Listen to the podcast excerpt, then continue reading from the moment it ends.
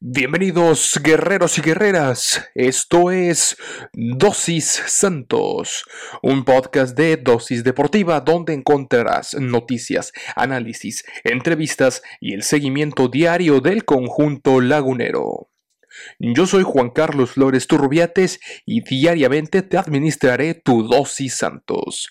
Recuerda que puedes sintonizar nuevos episodios de lunes a viernes a través de Spotify, Anchor FM, Apple Podcast, Google Podcast, Breaker y Radio Public.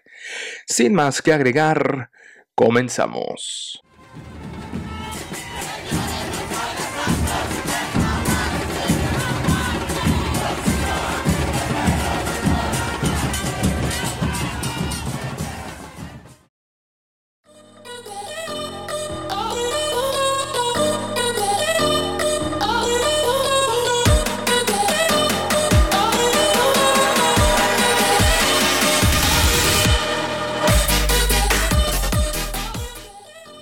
Hola, hola, muy buenos días, muy buenas tardes, muy buenas noches. Mi nombre es Juan Carlos Flores y en esta ocasión les damos la más cordial bienvenida. Este es su programa Dosis, Dosis, Dosis Santos.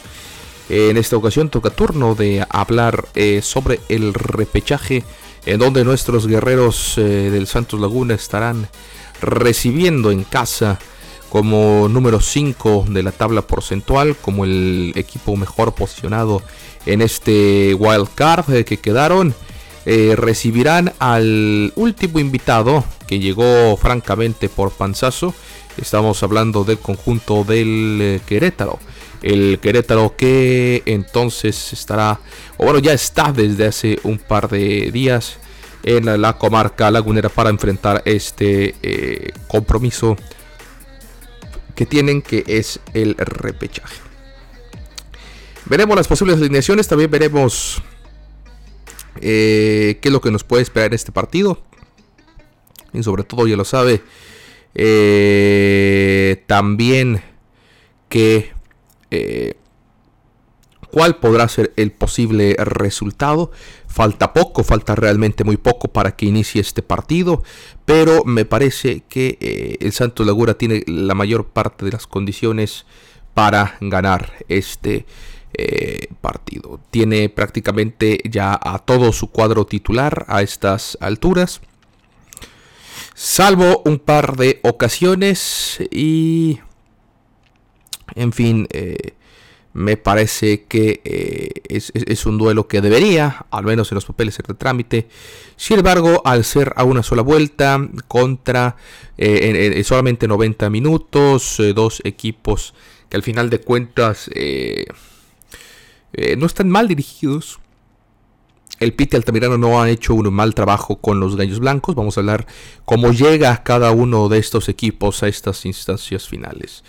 Así que acompáñenos, porque será un episodio rapidito, pero interesante. Y bien, eh, vamos a ver entonces los partidos. Por supuesto que tendremos el día de hoy, que será Atlas Tigres a las 7 eh, de la tarde. Eh, se jugará, eh, fíjense, el Atlas que quedó en mejor posición que los Tigres. Vamos a ver cómo terminará ese partido. E inmediatamente cuando se acabe, a las 9.15 de la noche, esto porque incluso se pueden ir a penaltis. En caso de que haya un empate, nos iremos a los penales directos para saber quién será el eh, ganador. A las 9.15 entonces dará eh, inicio dará inicio este, este segundo partido entre Santos y el, Querétaro. Y, vamos, vamos a ver por supuesto cómo eh, llegan ambos equipos. Primero vamos a ver cómo llega el conjunto del Querétaro a estas instancias en la jornada 1 cayó 3 por 1 ante el conjunto del Querétaro. Empezaron con el pie izquierdo. Luego en la jornada 2 ganan, le ganan al Atlas. Un Atlas que en ese momento todo el mundo le ganaba. En la jornada 3, Querétaro se impuso a los Pumas. También unos Pumas irreconocibles en este campeonato que se quedaron sin liguilla. En para la jornada 4, Eh, pierden y pierden de manera terrible 4 por 1 ante la máquina cementera de la Cruz Azul. Ya en las 5 ganan nuevamente, hilan 2, eh, hilarían, eh, bueno, no hilan, más bien después de perder, ganan al Pachuca también, que en ese entonces era el sotanero de la Liga MX. Caen ante el Querétaro, tienen un expulsado en ese partido que se jugó el 13 de febrero y para el 21 empataban 1 a 1 al Puebla. Después caían el 26 de febrero eh, feo, feo, feo ante los cañoneros del Mazatlán. Luego el 3 de abril, partido correspondiente a la jornada 9, ya en la mitad del campeonato, le sacaban el empate tranquilamente al Guadalajara que también se metió ahí como colado. Ya el 6 de abril eh, contra Monterrey pues perdían también, aunque le costó, partido le costó el Monterrey un expulsado en aquella ocasión. Para el 14 de abril le ganan al Atlético San Luis en la jornada 11, para la 12 el 20 de abril. Eh, caen, caen también estrepitosamente 3 por 1 ante el conjunto de los Cholos del Tijuana. Luego vuelven a caer ante los Tigres el 4 de abril, ya el mes pasado. Después vencen al Santos, lo recordaremos en la jornada 14 que se disputó el 11 de abril en la cancha allá de, eh, de la corregidora. Para la jornada 15 0 por 0. Divide en puntos ante Necaxa. Luego, es fue un 16 de abril.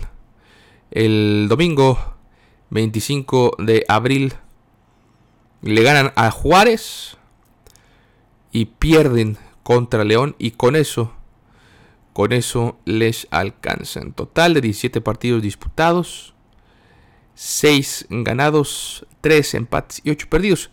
Marca negativa, 21 puntos, 19 goles a favor, 25 en contra, diferencia de goles de menos 6. Imagínese usted. La mediocridad de este equipo dirigido por el Piti Altamirano y el Santos Laguna que llega a este campeonato de la siguiente, o este partido de repechaje de la siguiente manera. 1 por 0 le gana la máquina del Cruz Azul, que fue de los pocos equipos que le ganó. De hecho, nada más eh, ellos y los poblanos. Eh, pues ahí está. Después le ganan a los Tigres 2 por 0. Partido importante. 0 por 0 contra Mazatlán. 1 por 1 contra el América en la fecha 4. Ahí está, tenemos dos ganados y dos empates hasta la fecha 4. Y en la 5 otro empatito. Contra el Atlas de Guadalajara. Se acordarán de ese partido.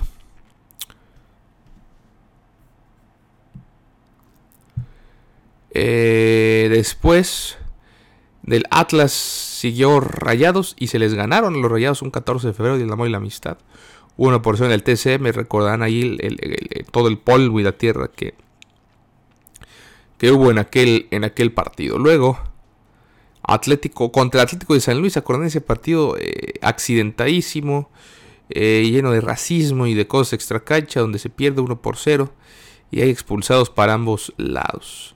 En la jornada 8 se le gana y se le gana bien 3 por 2 a Juárez. Luego la visita de los Pumas, una visita terrible, 1 por 0. Cae el Santos que no debía haber perdido ese partido. Luego 3 por 1 recibiendo el Necaxa, se gana con autoridad. Se le gana también a los Cholo Squitles de visita. Pero en casa se pierde ante León. En la jornada 12, 2 por 1, un 21 de abril.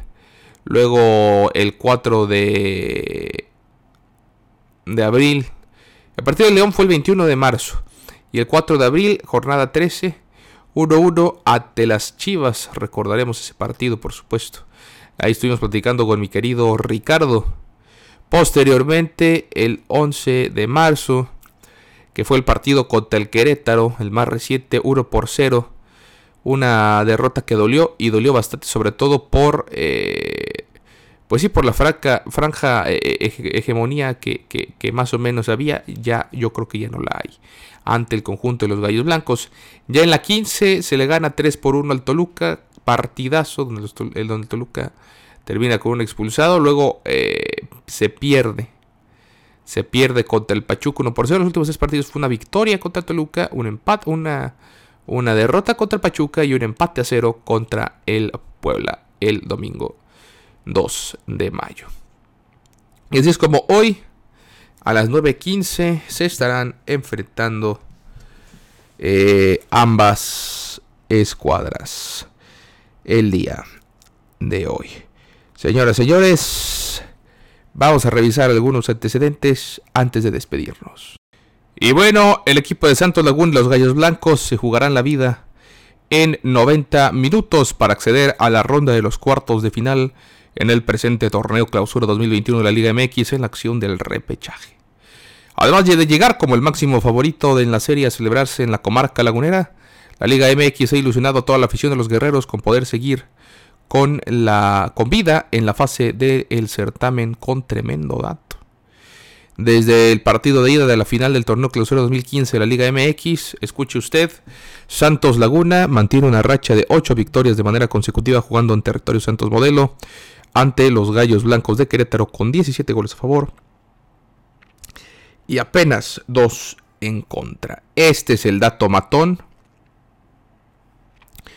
que nos presenta la Liga MX de cara a este partido. Desde aquella final, escuche usted, del Clausura 2015, Liga 7 victorias. Ante Gallos en TSM se han marcado 16 goles en esos 7 partidos. Además, el último triunfo registrado para los queretanos visitando el TSM ocurrió en el 2014, torneo apertura, al imponerse por marcador de 3 por 2 entre los laguneros gracias a las acciones de Camilo Zambeso, Emilio López y William da Silva. Cabe destacar que en caso de que Santos Laguna avance la siguiente ronda se convertirá en el rival de los Rayados del Monterrey, mientras que si avanza Gallos de Querétaro se medirían ante la máquina de la Cruz Azul en cuartos de final. Entonces, pues ahí están los datos. Hay que ganar este partido e inmediatamente después celebrar ni que ocho cuartos. Será turno de prepararse para enfrentar nada más y nada menos que al conjunto de el, eh, los Rayados del Monterrey, a quien ya se les ganó y se les puede volver a ganar, ¿por qué no, señores? En fin, vamos a ver si les parece las probables alineaciones de este partido.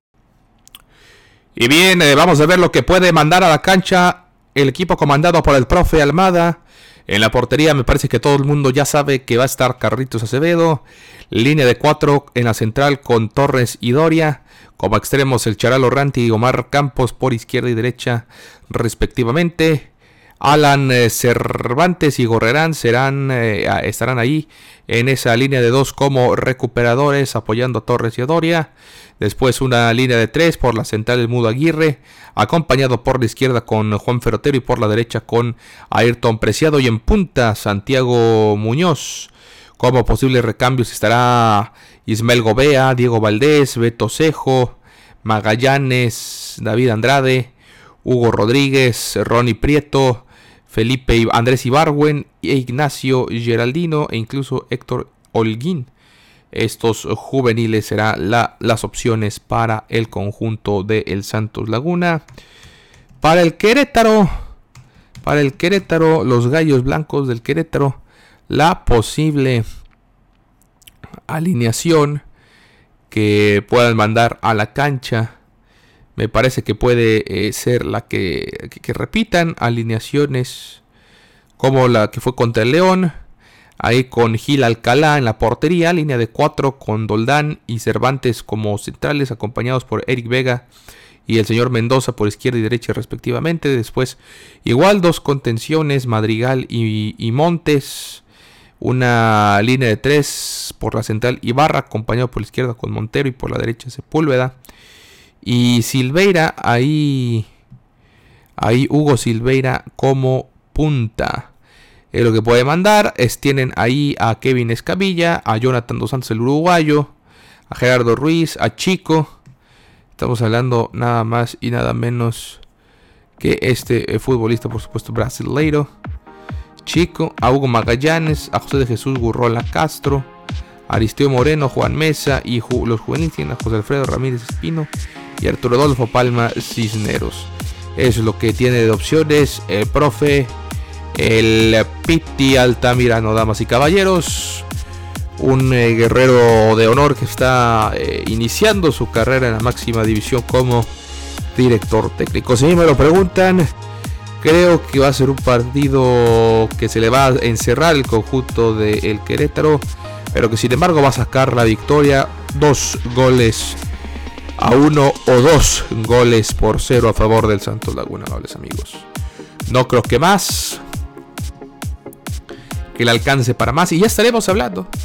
Eh, cuando se acabe el partido estaremos grabando seguramente el episodio correspondiente al post de este partido. Por lo pronto, gracias por escucharnos. Gracias por seguirnos. Eh, mi nombre es Juan Carlos Flores. Síganos en Twitter, arroba dosisantos. En Instagram, arroba dosis.santos. En mi Twitter personal, arroba Juan Carlos-FLT. Yo le digo gracias y hasta mañana.